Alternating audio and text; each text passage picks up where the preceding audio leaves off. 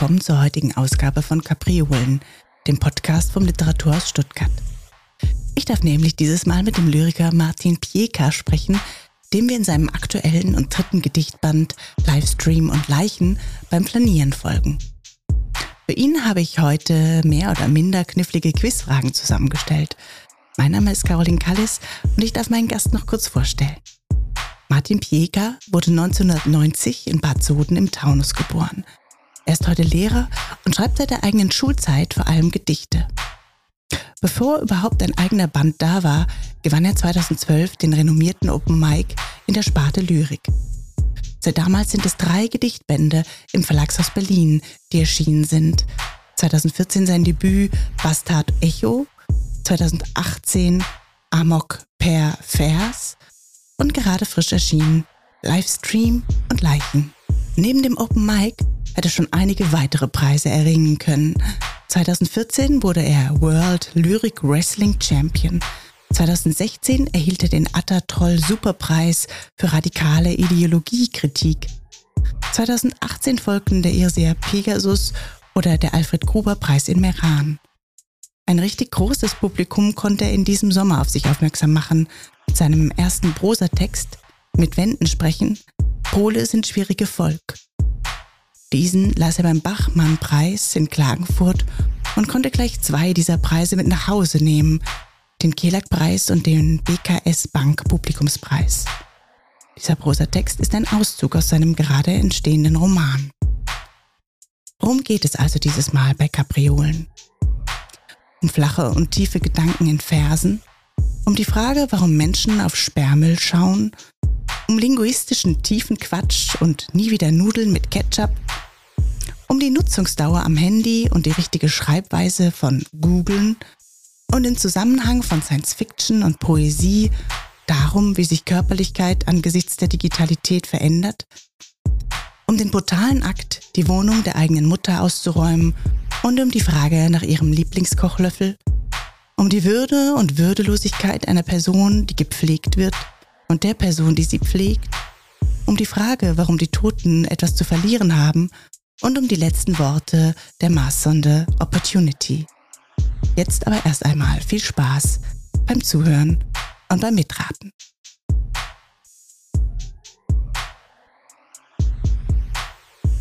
Einen wunderbaren guten Mittag und ein herzliches Willkommen an Martin Pieka. Hallo, lieber Martin. Hallo. Wir haben uns gerade ein bisschen schwitzend durch die Wunder der Technik äh, ge, ge, wir sind da geschwommen, aber wir haben uns zueinander schalten können und da bin ich glücklich und froh und freue mich sehr heute auf unser Gespräch und auf unser Quiz.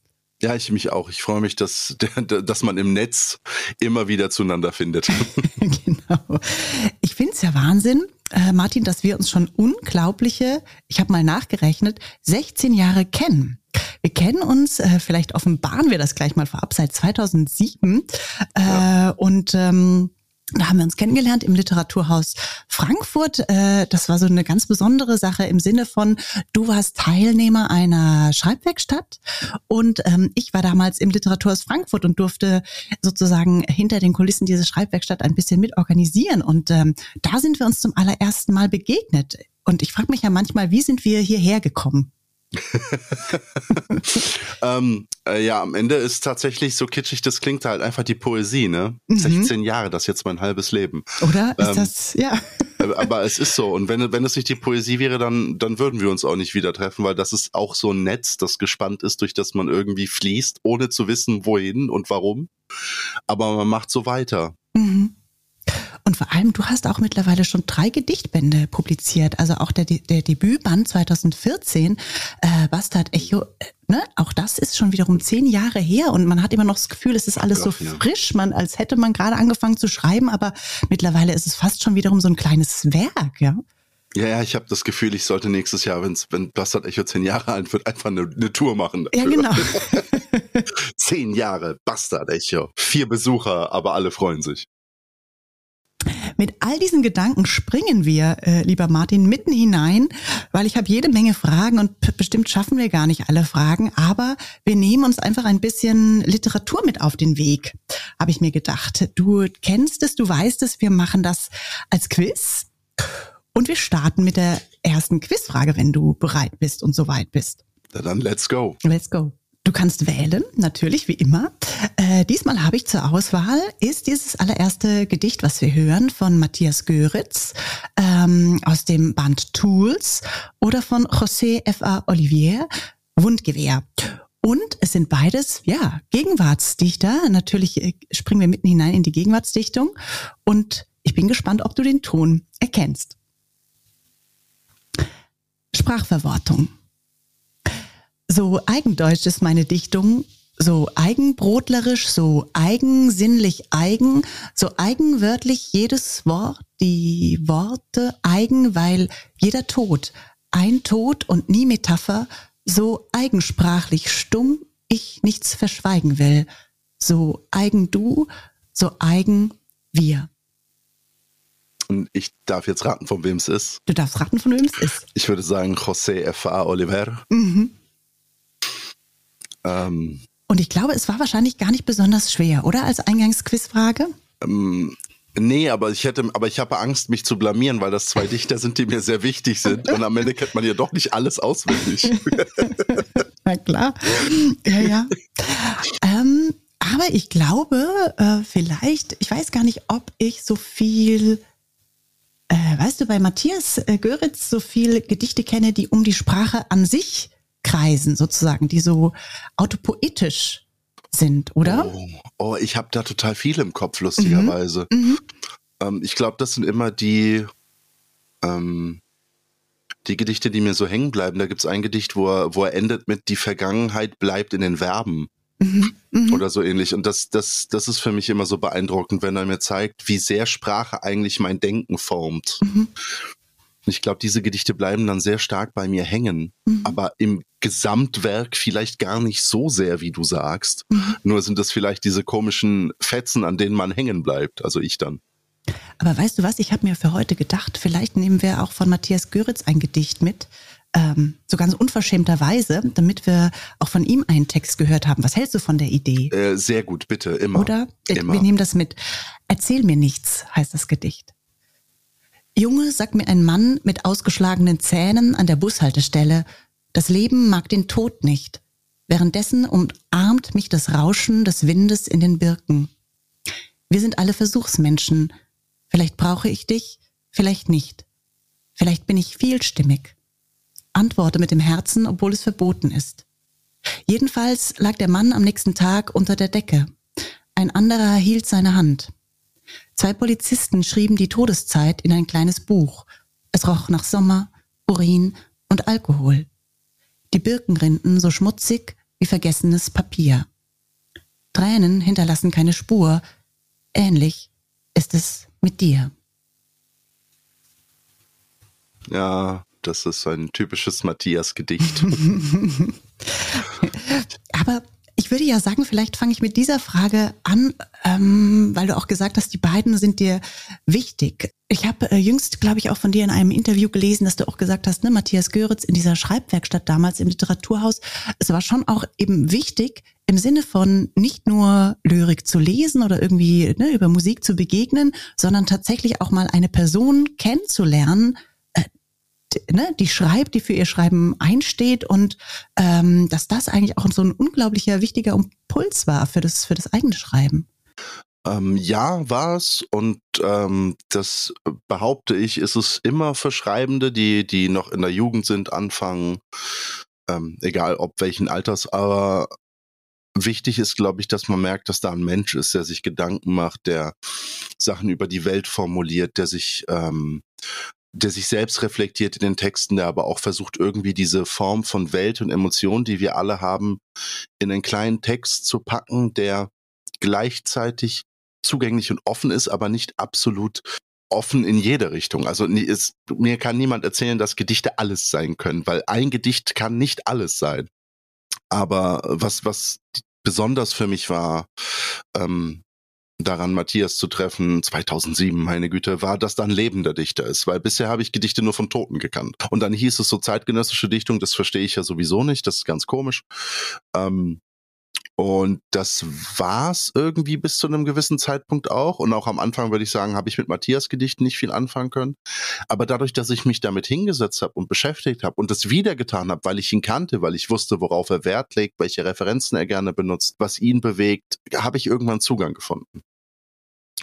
Ähm, und so ist es, dass ich behaupte, dass Lyrik auch häufig einen Zugang dadurch findet, dass man die Person dahinter kennt. Es, es mag für Menschen wie eine Schwäche dastehen, weil der Text es nicht alleine kann.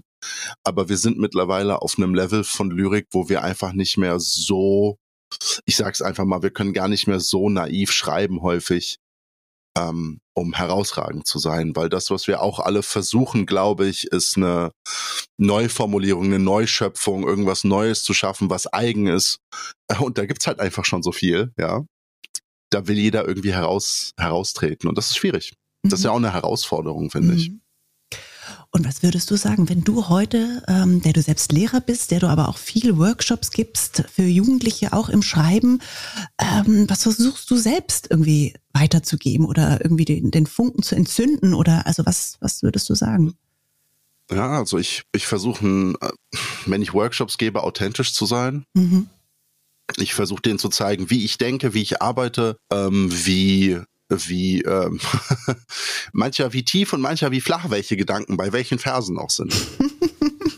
Also es ist ja nicht so, dass jeder, jedes Wort, das ich schreibe, absolut tiefendurchdacht ist. Dass dieses, dieses Vorurteil haben manche.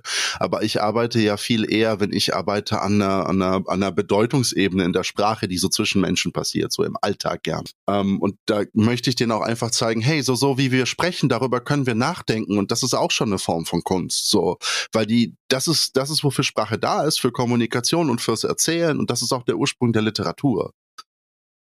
So, weil ich verwirre immer noch ganz viele äh, Schülerinnen und Schüler damit, dass ich sage, ja, ja, das Schreiben ist nicht unwichtig, aber das Schreiben ist eigentlich der zweite Schritt. Der erste Schritt ist das Sprechen. Was uns vielleicht bringt ähm, zu deinem aktuellen Gedichtband Livestream und Leichen, der aktuelle und der dritte. Und ähm, ja, also ich habe es fast vielleicht auch wie ein Sprechen gelesen, ähm, wie ein, ein langer Sprechduktus fast durch dieses ganze Buch hindurch. Es wird ähm, äh, mit Leichen gesprochen, es wird äh, ähm, äh, mit äh, Google gesprochen. Es ist äh, ja wie eine Art Livestream, der die ganze Zeit mitläuft. Gleichzeitig folgen wir der Person, die da spricht, auf einem Spaziergang. Ne? Also man hat das Gefühl, es geht los am Morgen und ähm, wir folgen jemanden, wir begegnen immer wieder unterschiedlichen Personen, sei es ne, Polizisten oder Ärzten oder ähm, Personen, die am Sperrmüll stehen, am Rand äh, der Straße. Und da kommen, ich werde immer wieder einzelne Sätze daraus zitieren, ähm, zum Beispiel den Satz, heute ist Flohmarkt und der Bus voll wie das Internet. Ähm, und ich wollte dich als allererstes fragen, wo gehen wir eigentlich entlang? Also natürlich hat man immer sofort gleich sowas im Ohr, wie dass man denkt, okay, ne, der literarische Flaneur, wir kennen ihn alle aus der Literaturgeschichte und hier ist natürlich irgendwie so ein ganz besonderer äh, Flaneur, ähm, der fast gefühlt auch in die Unterwelt äh, geht. Aber was würdest du sagen? Wo gehen wir, wo gehen wir eigentlich entlang dieser Person? Das Wort Unterwelt ist ja mittlerweile so ein bisschen angedichtet worden und das finde ich aber eigentlich ganz schön. Es war gar nicht intendiert. Äh, meine Intention war tatsächlich einfach eine Stadt zu nehmen und zwar eigentlich eine Proto-Stadt. Ich hatte am Anfang überlegt, ob ich das wirklich Frankfurt-spezifisch machen will. Und dann, dann habe ich mir überlegt, ja, nee, aber das Interessante an der Stadt für mich ist ja, dass du so gegebene Strukturen immer hast. Also du hast Banken, du hast äh, Krankenhäuser, du hast Parks, du hast äh, Flüsse, Brücken. Ne? Also ich, ich weiß nicht, jede Stadt hat einen Fluss, aber ich finde, eine, eine Stadt ohne Fluss ist traurig. Ähm, und es, an diesen Strukturen habe ich mich entlang gehangelt und dann gleichzeitig an den Menschen, die man dort findet. So, ob es jetzt Obdachlose sind, ob es Betrunkene sind, ob es äh, Junkies sind, ob es ähm, einfach nur Leute sind, die zur Arbeit gehen, Patientinnen, ich weiß auch nicht. Also ich habe ich hab mir versucht, so die Menschen, die mir im Alltag begegnen, denen ich vielleicht gar nicht so viel Bedeutung schenke, die mir genauer anzuschauen. Und ähm, Gleichzeitig, damit wollte ich sozusagen auch mit diesem Gedicht von José am Anfang mal hinaus, wo es heißt, so Eigendeutsch ist meine Dichtung. Ähm, ich finde es ja sprachlich auch ganz interessant, dass du sowohl das Deutsche als auch die polnische Sprache mit hineinbringst. Ähm, also auch ein Teil deiner ja, zweiten Muttersprache, wenn man, wenn man so will, und, und gleichzeitig auch viel über dieses Land ähm, nachdenkst. Also ich finde dich ja einen unglaublich politischen Dichter. Und dort heißt es auch, die Leichen sagen voraus, sie sind Deutschland, wir sind Deutschland und Deutschland ist hier immer, also ne, geschrieben D-O-I-J-C-Z. L-A-N-D Deutschland. So, ne? Ähm, genau. Äh, also daher meine Frage, wie politisch äh, siehst du dich? Und vielleicht das noch hinzugefügt. Ich finde ja auch, äh, wenn man allein deine drei Gedichtbände die Titel nimmt, ähm, ne, da kommt im allerersten der Bastard vor, im zweiten die, die, ne, der Amok und die Perversen und jetzt die Leichen, wo ich immer das Gefühl habe, es sind diese Personen, es sind diese Wesen, die quasi eigentlich am Rand, am Rand der Gesellschaft stehen, wenn du so willst, ne? Und von, von, von dort aus vielleicht, vielleicht schauen auf irgendeine Art von Mitte soll das sie geben. Also genau, lange Rede, kurzer Sinn. Ähm, als du eben vom Sperrmüll gesprochen hast, ist mir eine Sache zu mir selber aufgefallen. Das klingt jetzt sehr arrogant, aber äh, Menschen, die auf Sperrmüll schauen, ähm, sind immer Menschen, die vom Rand der Gesellschaft schauen. Und ich glaube, ja, es geht mir immer so ein bisschen um das Abseitige man kann mich ja auch googeln und mich anschauen. Ich habe schon immer Probleme mit dem Mainstream gehabt, äh, weil ich das Gefühl habe, der Mainstream will Sachen beschönigen und äh, überdecken und überlagern und äh, hart bestimmen auf Eindeutigkeit. Ähm, und um jetzt zu der Eindeutigkeit zu kommen, äh, die deutsch-polnischen Phrasen, äh, Verse im, im Band sind häufig übersetzt aber natürlich schlägt, also das ist jetzt so ein Spoiler und so, aber die Übersetzung schlägt natürlich manchmal fehl. Das zeigt auch Google Translate, weil es fehlschlagen muss. So, also mhm. es, man kann nicht alles genau übersetzen. Ähm, allein weil die Betonung mancher Worte anders ist und weil die grammatische Struktur ähm, einen Wert auf bestimmte Worte legt. Ne? Wo steht das Nomen, wo steht das Verb, wie wird die Handlung vollzogen, reflexiv oder auch nicht transitiv.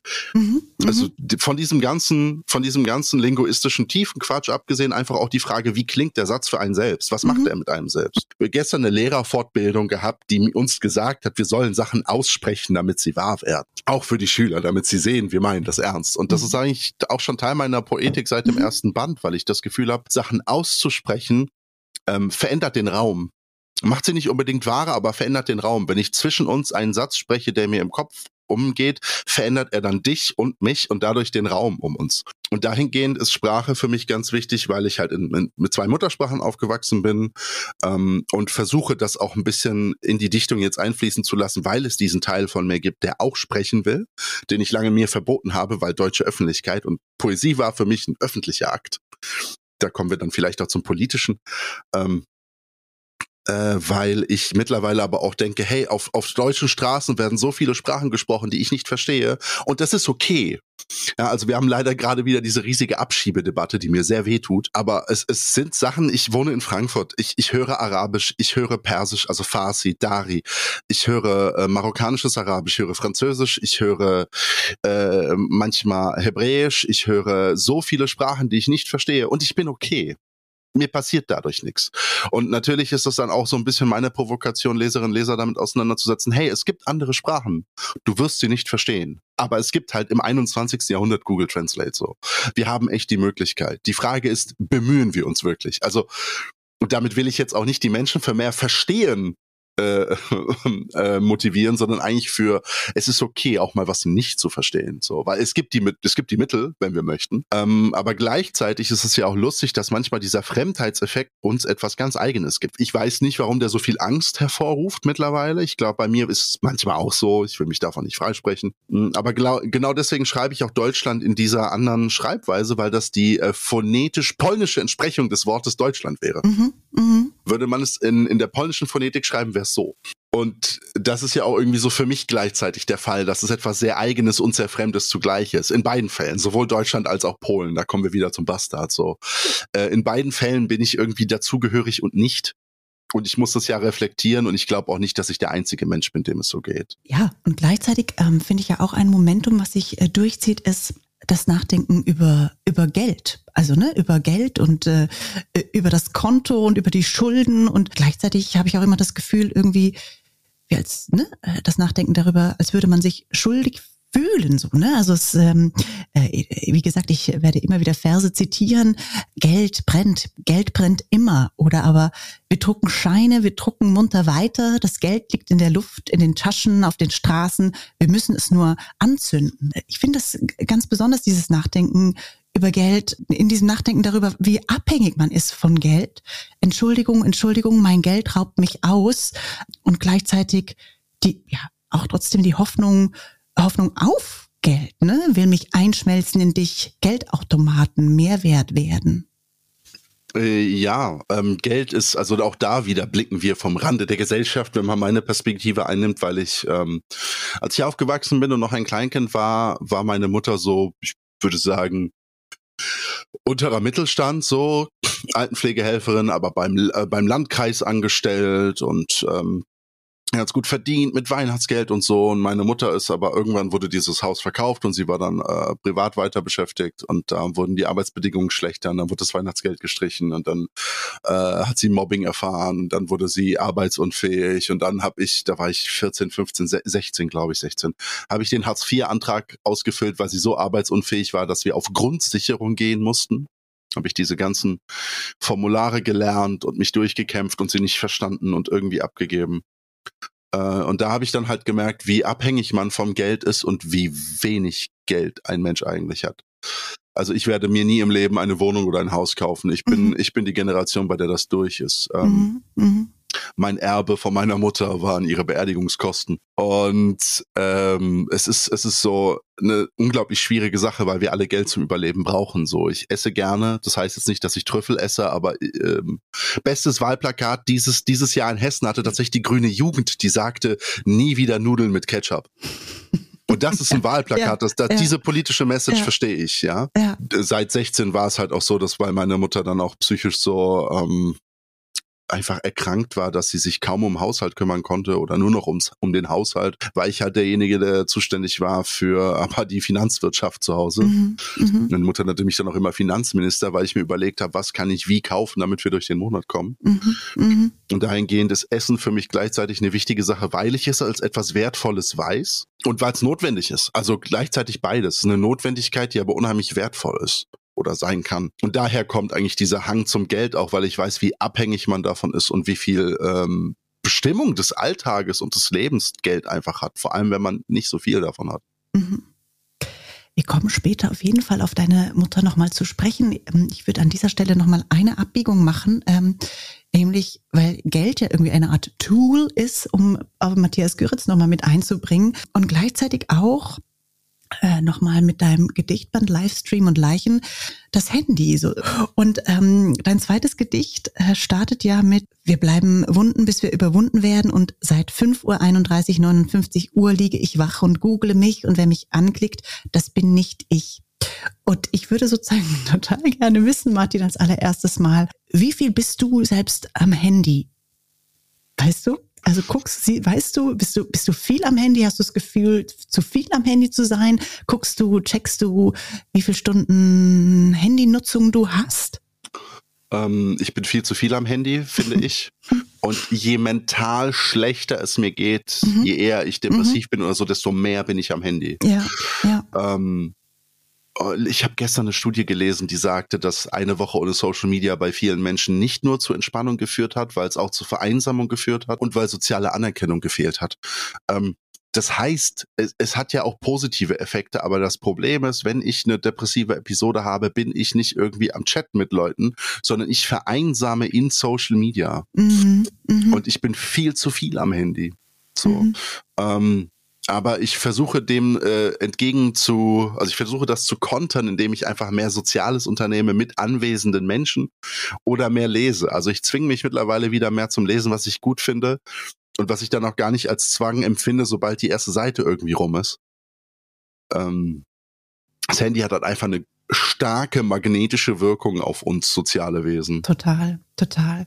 Und ähm, das Gleichzeitige, was ich aber ja an deinem Gedichtband auch so großartig finde, ist, dass du all dieses Sprachmaterial irgendwie unserer di digitalen Welt, in der wir so ähm, zu Hause sind, die wir ganz natürlich benutzen, die führst du so in ins, ins Poetische über. Ähm, und ähm, das finde ich ähm, ja total beglückend. Ne? Also es gibt dann auch immer wieder Zwiegespräche mit Google. Ne? Okay, Google, bist du bereit, dich zu überwinden? Und man hat auch das Gefühl, ähm, Ne? Also dass du äh, da, da, zwischendrin äh, notierst du auch richtig äh, Google-Suchergebnisse und gleichzeitig ist dieses Disparate aus dem Netz. Ne? Also man ist ja in irgendeiner Situation und man googelt was oder man äh, kommt durch Social Media irgendwo hin äh, und ist wieder wo ganz woanders. Und dieses Disparate, habe ich das Gefühl, ist auch in den Gedichten zu Hause. Ne? Also dass man von diesem Spaziergang weg auch immer wieder in so eine digitale Welt hineinkommt. Ja, das war so ein bisschen der Versuch der ähm, also für mich persönlich tatsächlich irgendwie gescheitert ist, mhm, aber in diesem in diesem Scheitern auch gut dasteht, so mhm. diese Unterwelt zu zeigen, dass man nämlich ähm, andauernd analog und digital zugleich ist, mhm. weil ich habe das Gefühl, das könnte man sogar noch. Ich habe ich habe so ein Ineffizienzgefühl, ich habe das nicht gut genug gemacht. Ähm, das könnte man bestimmt noch besser darstellen, aber es war mir wichtig, das zu tun, weil das auch mein alltäglicher Gebrauch ist und auch mein alltäglicher Sprachgebrauch. Also ich rede über Memes, ich rede über Googlen ähm, ich bin ich bin auch ganz penibel, wie man äh, googeln schreiben sollte, mhm. äh, weil es gibt eine deutsche Schreibweise, die ich ablehne vom Duden. Ähm, die ist nämlich G O O G E-L-N. Okay. Und das, das geht nicht in meinen ah. Kopf rein. Das muss Google und ein N hinten dran sein. Das ist die Konvention des Internets. Es wird mhm. einfach das Wort angebaut. Das kann ich nicht. Ich kann dem deutschen Duden da nicht folgen. So, also, ja, alle reden über Genderdebatte. Ich rede über, wie wollen wir Googeln schreiben. ähm, äh, und äh, ich, ich wollte dieses Wortmaterial auch überführen, weil es eigentlich total doppeldeutig ist. Mhm, mhm, es, es lädt total zum Spielen ein, das mhm. digitale Wortmaterial. Und ich mache das auch im Alltag. So, ich, ich mache da Wortwitze mit Freunden drüber und alles. Und irgendwann habe ich mir gedacht, ey, egal wie flach ich manchmal diese Wortwitze mache, da steckt was Tieferes drin. Mhm. Und da habe ich eben überlegt, was macht man da? Und klar, im 21. Jahrhundert, wenn man sich verloren fühlt, wenn man wissen will, wer man ist, dann kann man sich auch erstmal selber googeln. Ja, unbedingt. Und, und gleichzeitig, also das finde ich das eine, das ist das Sprachmaterial. Und zum anderen empfinde ich ja deine Texte auch als sehr, sehr körperlich. Ich nehme die sehr körperlich wahr, ne? Also auch wenn es immer wieder um das Wort Wunden und Wundern und Wund geht. Äh, und gleichzeitig ist es auch immer wieder dieses, dass man das Gefühl hat, diese digitale Welt und diese körperliche Welt, dass die oft so auch ähm, in eins gehen. Ne? Also wenn es zum Beispiel heißt, nichts von alledem kann ich verdauen, bald scheiße ich Mikrochips. Ja, wenn wir über künstliche Intelligenz sprechen, ne, dass das äh, äh, von dieser Seite auf eine andere Weise äh, herankommt, nämlich dass quasi ja das Digitale irgendwie auch dieses Körperliche so übernimmt und überwälmt. Also ich habe mich da sehr lange mit auseinandergesetzt, weil ich auch so ein bisschen Sci-Fi-Elemente in einem Gedichtband mhm. haben wollte. Mhm. Ähm, und ich habe mich auch damit auseinandergesetzt, wie das so ist mit Theorien wie Posthumanismus und mhm. Transhumanismus. Mhm. Äh, was passiert eigentlich, wenn wir irgendwann anfangen? Also einer meiner Lieblingsanimes ist Ghost in the Shell, große Empfehlung. Äh, Gerade die Serie Standalone Complex, weil es da tatsächlich um die Frage geht, was ist Menschlichkeit und was ist Maschine und wie, was passiert, wenn wir das zusammenbringen.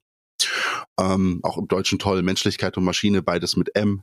Und ich habe mich eben auch gefragt, was passiert. Also ich habe das Mikroplastik, das wir jetzt verdauen, eigentlich nur weitergedacht. Was ist, wenn wir dann Mikrochips nehmen, wenn die überall sind, wenn alles irgendwann intelligent wird, wenn unsere E-Roller denken, äh, wenn die wirklich Bewusstsein und Gefühle haben. Und dann ist auch wirklich die Frage, wie Körperlichkeit sich eigentlich verändert. Also was was, was passiert mit mir, wenn sich Rasenmäherroboter um mein Wohlergehen sorgen? ähm, und das klingt im ersten Moment lächerlich, aber mhm. gleichzeitig ist das äh, auch eine ernst gemeinte Frage. Was wollen wir als Menschen noch werden? Also in welche, welche Richtung wollen wir uns weiterentwickeln? Mhm. Ähm, das ist natürlich irgendwie eine totale Sci-Fi-Frage, aber ich fand das auch lustig in die Poesie zu bringen, weil das wieder so ein Genre ist, das ich poetisch sehr, sehr äh, unterrepräsentiert finde. Mhm. Total. Also ich finde auch diese Science-Fiction-Elemente kommen total durch.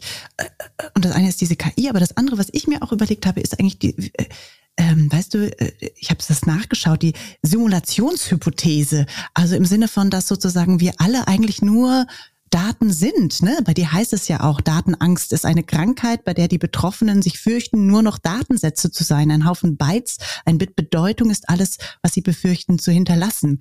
Und das, das dachte ich auch, ne? vielleicht sind wir tatsächlich am Ende alle nur Daten. Ja, also das, das, das kann ja sein. So, vielleicht sind wir nur Teil einer großen Simulation und empfinden uns als Menschen und Individuen und würdige Wesen, aber ähm, Ja, ich bin da immer so ein bisschen bei Descartes. Selbst wenn ich Teil einer, einer Simulation bin, dann bin ich ja. Ich denke, also bin ich.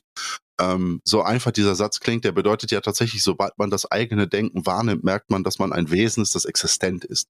Selbst wenn sich, wenn ich ausgedacht bin von einem Programm, bin ich aber in dem Moment existent. Das ist schön und das ist der wunderbare Übergang zur endlich zweiten Quizfrage, lieber Martin.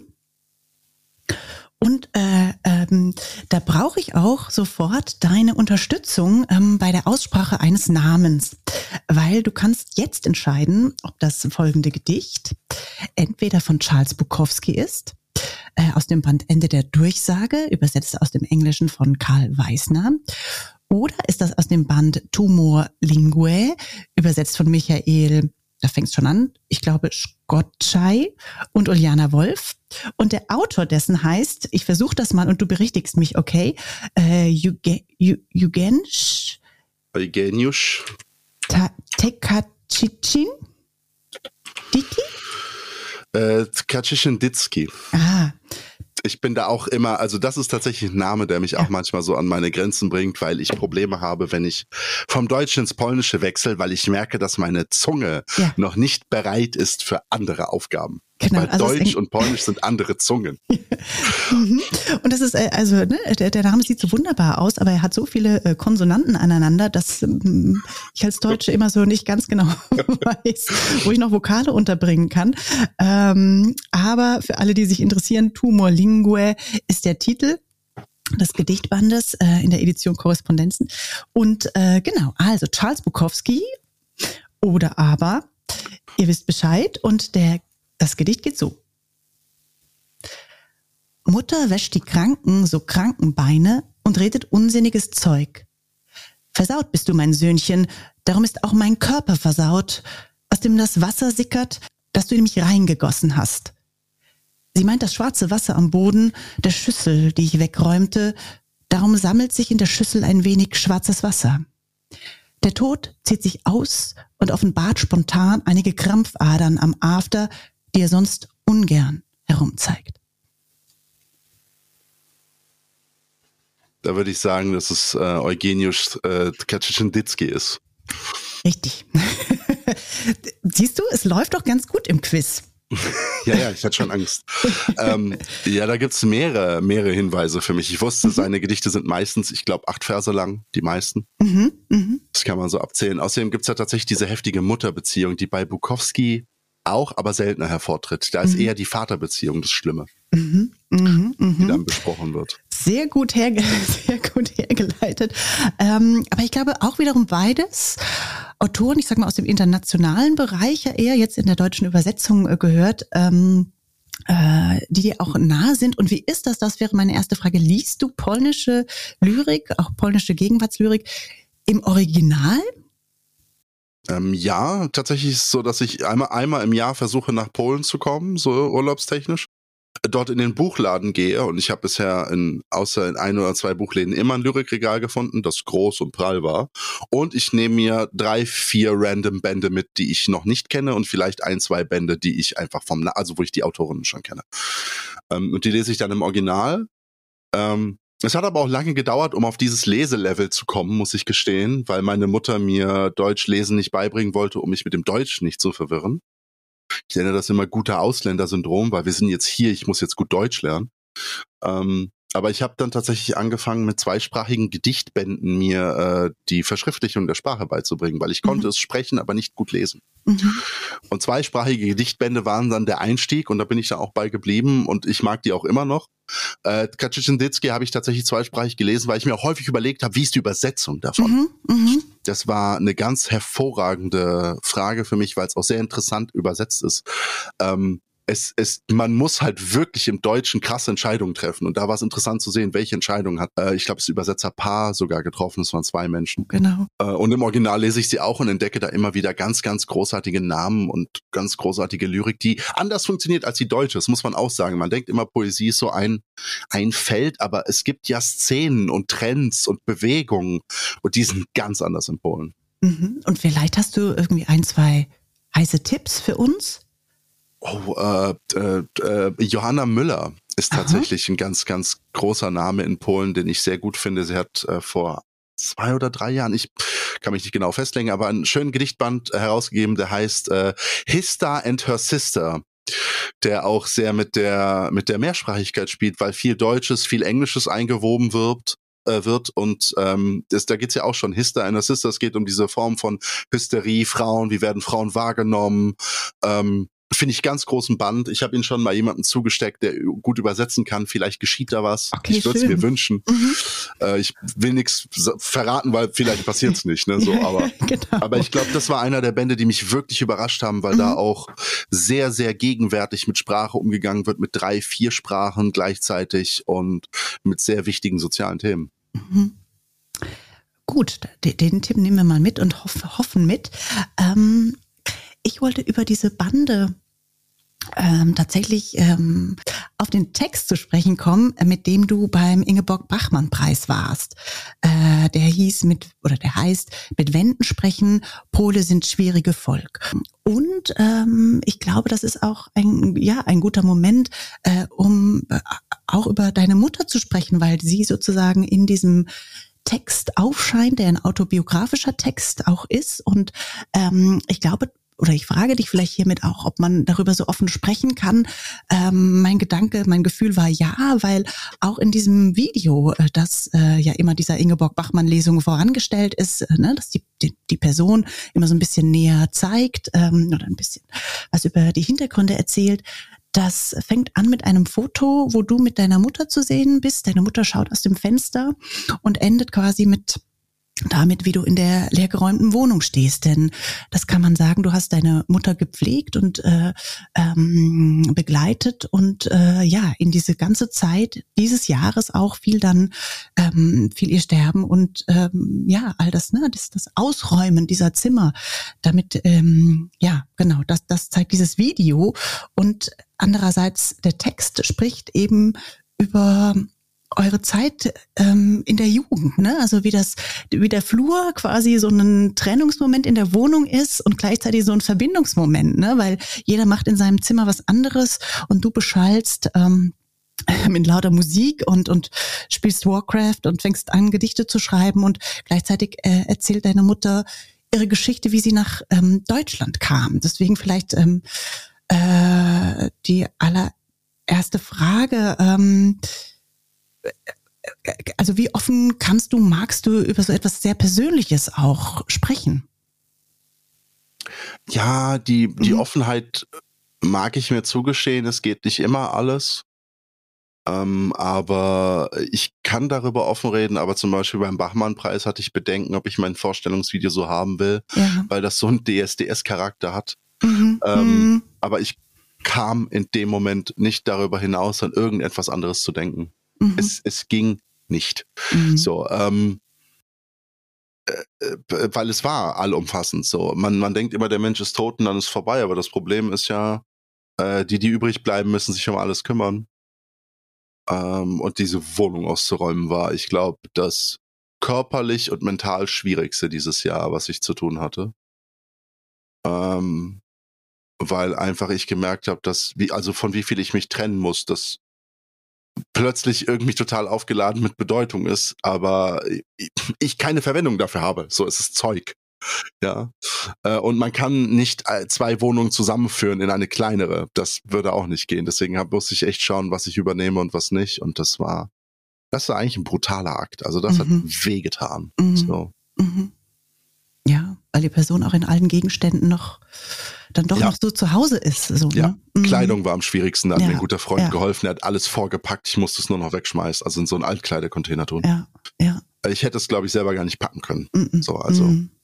Das war echt schwierig. Ja, ja. Und, und dann ist ja das, also ne, dieser Moment, äh, was der Mensch alles ansammelt. Ne? Manches ist pri pri privat, ist der Person ganz eigen, wie Fotos oder ne, Erinnerungsstücke.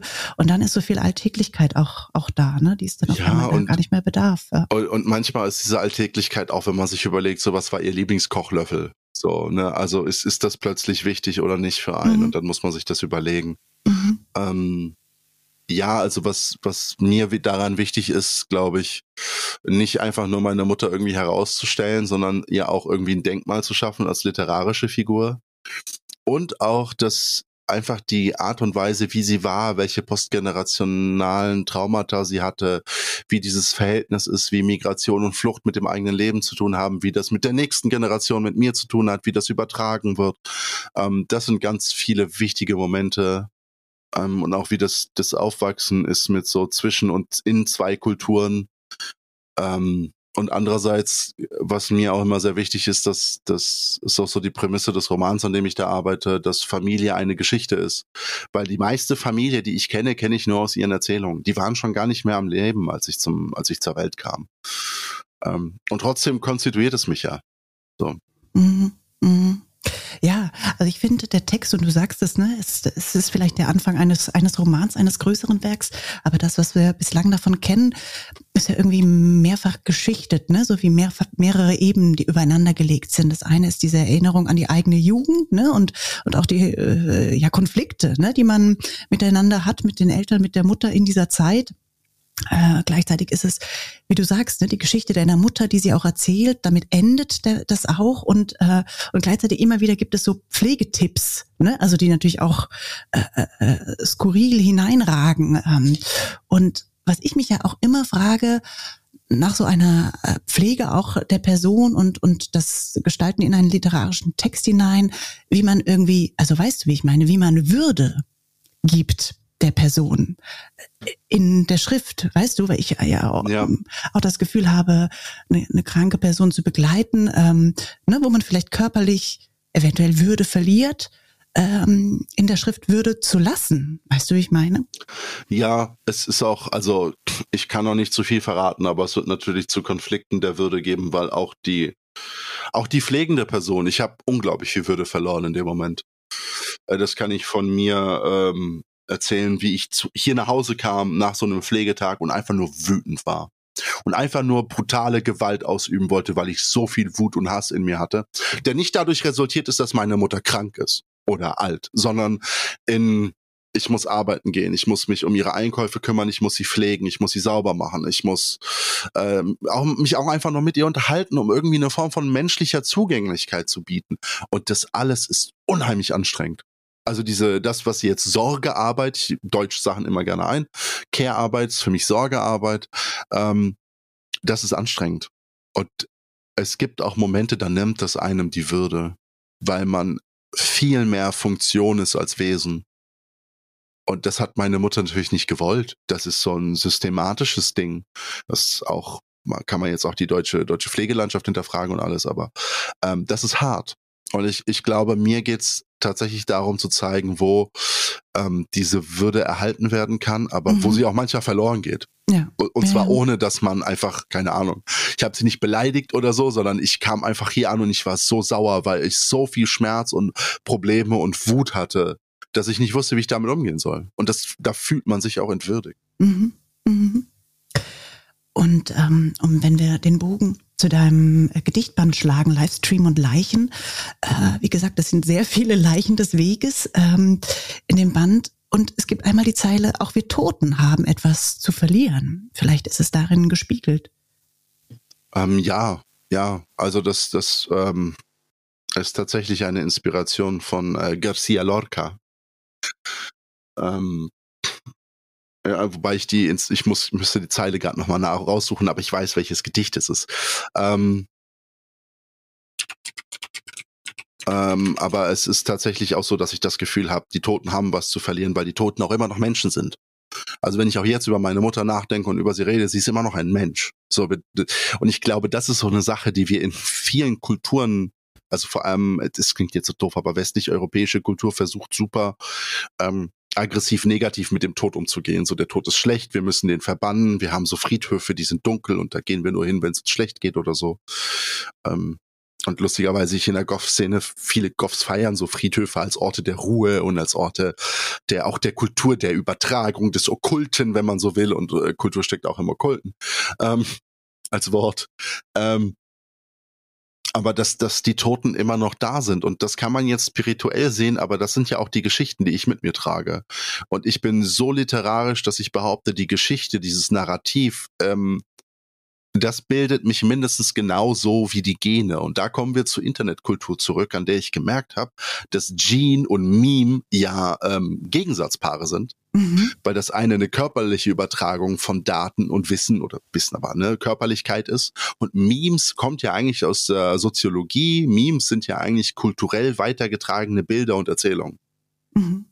Also Sachen, die, keine mhm. Ahnung, ich schicke dir ein Meme, du verstehst es, ich verstehe es, obwohl es super viel Kontext hat und, und ähm, äh, super viel Background-Story und man müsste Hintergrundwissen haben und historisches und politisches Wissen und sonst was. Und das ist ein Meme. So mhm. die Übertragung von kulturellem Wissen über die Generation hinweg. Ähm, und äh, dahingehend sind wir alle ein bisschen ein Meme, was irgendwie auch lustig und aufheiternd ist. Ähm, aber auch gleichzeitig ist es das, glaube ich, was uns Menschen ausmacht. Und deswegen haben die Toten auch was zu verlieren, weil sie sind immer noch die, auf die wir rekurrieren. Mhm. Mhm. Und von denen wir kommen. Mhm. Ähm, wahrscheinlich, äh, entweder du schreibst E-Mails oder du googelst den äh, Locker. Locker, ja. Äh, genau, du googelst Locker. Ähm, äh, was ich gerne noch fragen wollte, von den Toten hin zur Dunkelheit. Ähm, wenn ich alle drei Gedichtbände so aneinander lege, äh, habe ich das Gefühl, ganz oft ähm, ist quasi Schwärze Dunkelheit, ein großes Thema. Und ähm, du hast es erzählt, du bist auch ne, musikalisch auch ne, in dieser Gothic, in dieser New Metal ähm, Szene unterwegs. Und wer dich googelt, wer noch nicht weiß, wie du aussiehst, ne, du trägst auch gerne Schwarz, äh, all diese Dinge. Ähm, äh, was würdest du sagen? Was ist diese diese also Dunkelheit kann man das überhaupt ähm, für sich selber so formulieren. Ne? Also es gibt ja ein Gedicht, vielleicht nehme ich das noch mit auf. Ähm, äh, ich mag das sehr und das ist eines der wenigen geschlossenen Gedichte in deinem Band, äh, das sich sogar reimt. Das hat Seltenheitswert und das ähm, nimmt diese Zeile My battery is low and it's getting dark. Ähm, und dark äh, reimt sich auf karg und sarg und all diese Dinge. Ähm, was auch wieder diese Handy, ne, das Handy, das dann äh, Batterie verliert und dunkel wird und ähm, äh, sich auf den Sarg bezieht. Äh, ja, also äh, äh, kannst du dazu was sagen über über die Dunkelheit, die sich so über viele Texte legt, Schwärze? Ja, ich habe tatsächlich das Gefühl, dass ich das bis zu diesem dritten Band gar nicht so stark hatte. ähm, wahrscheinlich wollte ich noch viel düsterer sein, aber ich will ja, das ist, der, das ist der nächste Punkt. Ich will ja Dunkelheit nicht nur nicht nur einbringen als Element, das irgendwie düster ist und unangenehm, sondern mhm. ich habe auch das Gefühl, ähm, es wird auch so ein bisschen, glaube ich, die Prämisse des nächsten Bandes. So das Einzige, was dich blenden kann, ist das Licht. Ähm, die Dunkelheit belügt dich nicht. Also du siehst nichts, aber das ist die Wahrheit, die die Dunkelheit dir bietet. So, du weißt es einfach nicht. Ähm, ich glaube, das ist eine gewisse Form von Ungewissheit, die mir sehr lange als Mensch, ich bin mit, einer Angst, äh, meine Mutter hatte auch eine Angststörung. Ähm, das hat sich natürlich irgendwie auf mich übertragen. Ich bin mit sehr, sehr viel Angst aufgewachsen und Furcht vor staatlichen Repressionen oder vor finanziellen Nöten und ganz, also super viel Angst immer. Ähm, und obwohl meine Aufgabe für meine Mutter war, immer diese Ängste zu beseitigen, habe ich sie häufig übernommen. Ähm, und diese Ungewissheit, mit der leben zu lernen, der etwas entgegenzusetzen und ähm, damit auch klar zu kommen, das ist eine Lebensaufgabe. So, also ich weiß nicht, was morgen ist, was in einem Jahr ist, was in zehn Jahren ist, und es ist okay. Ich glaube, das Wichtige ist, dass es weitergehen gibt, ja, dass man weitergeht. Ähm, zu My Battery and it's getting, äh, My Battery is low and it's getting dark ist einer meiner Lieblings-Fun Facts. Ähm, das sind die letzten Worte der Mars-Sonde Opportunity an die Menschheit. Nein, ehrlich? Ja, ja, ja, ja. Und mich hat das so bewegt. Ich weiß noch, ich war damals an der Uni ich, in mhm. einem Marx-Block-Seminar und ich musste erst mal raus und auf Toilette gehen und weinen. So, weil mich diese Message dieser Maschine so bewegt hat. Und oh natürlich haben wir das einprogrammiert und das ist alles irgendwie vorherbestimmt. Ja, also die, die, die Wissenschaftler, die mit unseren Mars-Sonden agieren, sind unglaublich süße Menschen. Zum Beispiel Curiosity auf dem Mars singt sich jedes Jahr zum selben Datum selbst Happy Birthday. So.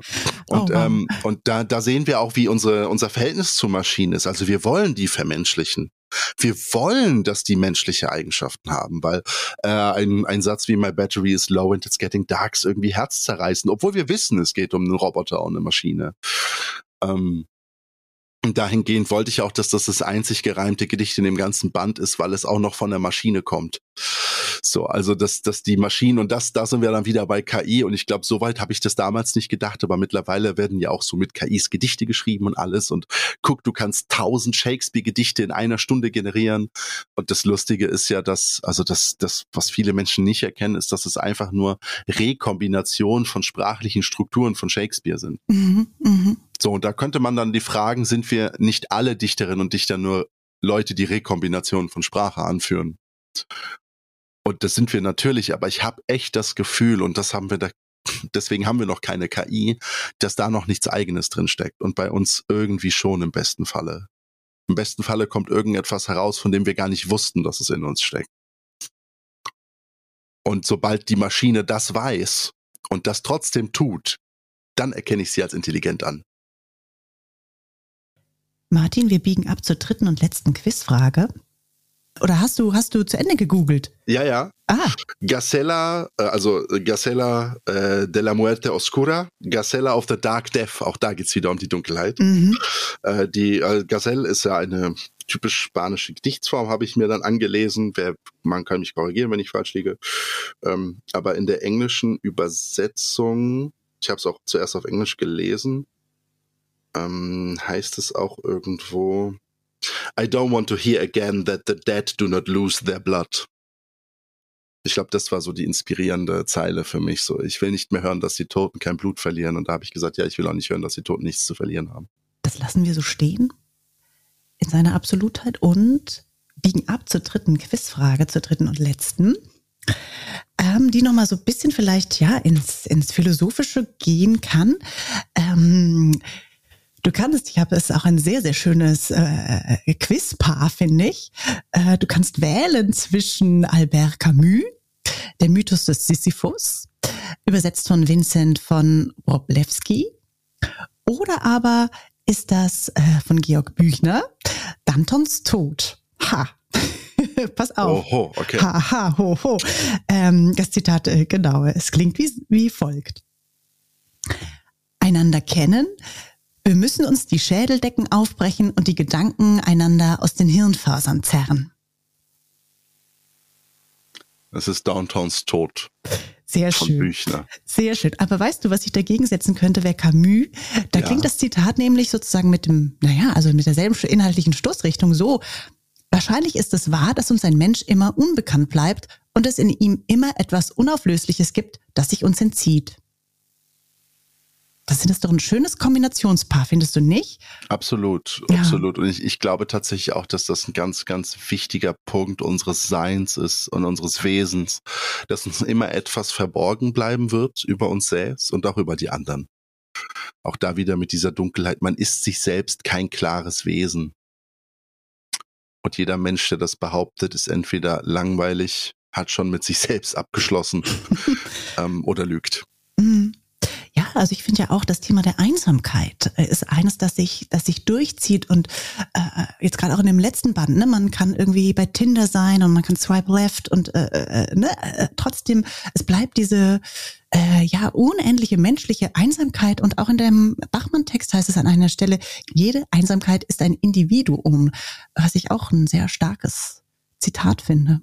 Ja, Einsamkeit ist halt auch eine, eine schwierige Sache, weil Einsamkeit ja äh, habe ich mich auch ein bisschen damit beschäftigt. Dazu gibt es tatsächlich auch klinische Ansätze, weil Einsamkeit irgendwie ähm, ne, entweder eine, eine Teil, also Teilsymptom ist von, von manchen äh, Störungen, Krankheitsbildern etc., wie auch immer man das benennen möchte. Und manchmal ist das auch eine eigenständige, ein eigenständiger Zustand. Und Einsamkeit drückt sich häufig dadurch aus, dass man sich von der ganzen Welt abgekapselt fühlt, würde ich jetzt einfach mal kurz formulieren. Weil es ist gar nicht so, dass man nicht mit anderen Menschen in Kontakt kommt. Man kann auch mit anderen Menschen in Kontakt kommen und sich trotzdem abgekapselt fühlen. So, dass diese, diese, da hatte ich auch schon eine Phase in meinem Leben und das ist tatsächlich etwas sehr, sehr eigenes, weil obwohl es bei allen diesen Menschen äh, dann ein, ein ähnliches Muster gibt, fühlt sich ja niemand von denen auch irgendwie zusammengehörig. Und äh, lustigerweise ist mir irgendwann aufgefallen, dass Individualität genau dasselbe ist. Also wir sind alle individuell, aber das macht uns nicht unbedingt äh, zusammengehöriger vom Gefühl her. Es gibt uns nicht so ein Zusammengehörigkeitsgefühl. Hey, du bist anders als ich. Yippie. So. Mhm. Und gleichzeitig finde ich in diesen Gedanken rund um die Einsamkeit äh, ist immer noch was anderes, auch in deinen Texten, eigentlich nämlich die, also ich habe es für mich mal so hoch formuliert, diese Suche nach Humanität, weißt du, also sozusagen nach dem, nach dem Menschsein. Äh, wenn es heißt, da frage ich mich, ob ich auch Mensch war, bevor ich Mensch wurde. Oder ganz am Schluss, damit entlässt du äh, den Leser, die Leserin, im, wenn es da heißt, suchen Sie das Menschsein, lassen Sie sich von Toten und Maschinen helfen. Jetzt handeln Sie zwischen Tod und Funktion Sie.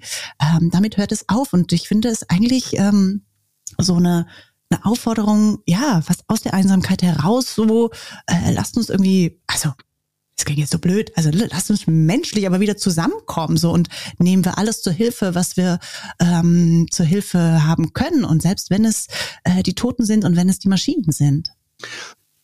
Ja, also das, ähm, auf jeden Fall. Ähm, der, der ganze Spaziergang ist ja auch eine Form von der Suche des Ichs nach der Möglichkeit, irgendwie ein Du zu erreichen, könnte mhm. man sagen. Und dann mhm. hätte man ja ein Wir. Ähm, deswegen habe ich ihn auch Livestream und Leichen genannt. Und dieses mhm. Und ist mir so wichtig. Deswegen benutze ich auch das Zeichen für Und, weil ich das äh, einerseits sehr schön finde als Symbol. Dieses, ich auf Deutsch sagt man kaufmännische Und. Ähm, das kann man auch interpretieren, wie man möchte, aber ich sehe es tatsächlich als Verbindungssymbol, weil und immer gleichartige Dinge verbindet in der Sprache. Wunderbar, das finde ich natürlich ganz großartig. Da bin ich ganz bei dir. Und ähm, dieses, dieses Zeichen war mir so wichtig, weil es auch eine Verbindung schafft und man mhm. versucht, also ich Ne, der, der einzelne Mensch versucht, diese Verbindung zu anderen Menschen zu haben. Und es ist, und jetzt sage ich etwas Banales, was uns allen aber irgendwie einleuchtet, gar nicht so einfach, einen anderen Menschen zu erreichen. Es ist gar nicht so einfach. Und ich glaube auch nicht, dass es im 21. Jahrhundert deutlich schwerer geworden ist, sondern die ganzen Devices, Geräte, Tools, die wir haben, zeigen uns nur, wie schwer es überhaupt ist, weil es jetzt so viel einfacher ist, es zu versuchen. Aber es scheitert auch so viel häufiger. Ähm, und ja, das ist natürlich auch eine, eine, eine Suche nach Menschlichkeit einfach, weil die Menschlichkeit wahrscheinlich, also das ist einfach eine steile These von mir, nicht dort entsteht, wo ich alleine bin sondern die Menschlichkeit ist da noch gar nicht da. Die entsteht eigentlich erst, wenn man versucht, zusammenzukommen. Vielleicht meine, meine letzte Abbiegungsfrage. Ähm, weil ich ja jetzt Büchner so mit ins Gespräch ge gebracht habe und es gibt in dem allerersten Band ähm, äh, diese ähm, ja ein ganzes ne, ein Kapitel ein ein Langgedicht ähm, das heißt Monologe mit Büchner äh, äh, radikal oder radical mixed up ist sozusagen meine Frage nach der Radikalität Radikalität. Also weißt du, es, äh, auch in der Bachmann-Beschreibung hast du ähm, geschrieben, Sisyphos ist äh, Rock'n'Roll. Und ein drittes zusammen, ähm, immer wieder diese Stimme in meinem Kopf, die sagt, Entschuldigung, Entschuldigung, das kann nicht die Zukunft sein. So, und nun frage ich dich sozusagen, was ist nach vorne, was ist Zukunft, was ist äh, Rock'n'Roll, was ist ähm, Radikalität? Also um sozusagen vielleicht auch nochmal den Bogen zu schlagen zu deinem politischen Schreiben, dass du tatsächlich ja auch irgendwie etwas willst, etwas forderst, etwas, etwas wünschst, so. Ja, ähm. Oder habe ich da jetzt zu viel zusammen? Ein Radic Radical Mixed Up war das auch. Nein, nein, nein. Also äh, ich, ich versuche chronologisch zu beginnen und der Teenager in mir damals wollte aufmüpfig sein, wollte harte Texte schreiben, wollte Leute vor den Kopf stoßen und das will ein Teil von mir immer noch. Ein anderer Teil von mir weiß, dass äh, bloße Härte ohne Gegensatz äh, nichtig ist, keine Wirkung hat. Also hart und zart reimt sich im Deutsch nicht umsonst, weil ich Zärtlichkeit entsteht an den Momenten, wo ich hart sein könnte und andersrum genauso. Und ich glaube, das politische Schreiben und Büchner, dazu nur kurze Side Note, wichtigster hessischer Autor, wichtiger als Goethe, wie ich finde. Ähm, das politische Schreiben ist da auch wichtig, weil es versucht, die, und da kommen wir dann vielleicht zur Zukunft, äh, die Zustände im Jetztsein zu hinterfragen und zu fragen, ob wir die so belassen wollen.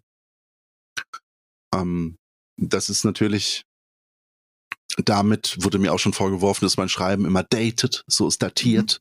Mhm. Ähm, aber ich glaube nicht, dass es dadurch ein Mindesthaltbarkeitsdatum hat. Also selbst wenn es irgendwann nur noch historisches äh, Überrest oder Tradition ist, ähm, dann ist das so. Aber ich glaube nicht, dass es ähm, durch sowas wie Mindesthaltbarkeitsdatum hat. Gute Gedichte schimmeln. Ich sagte mal Kraus zu mir und er hat recht.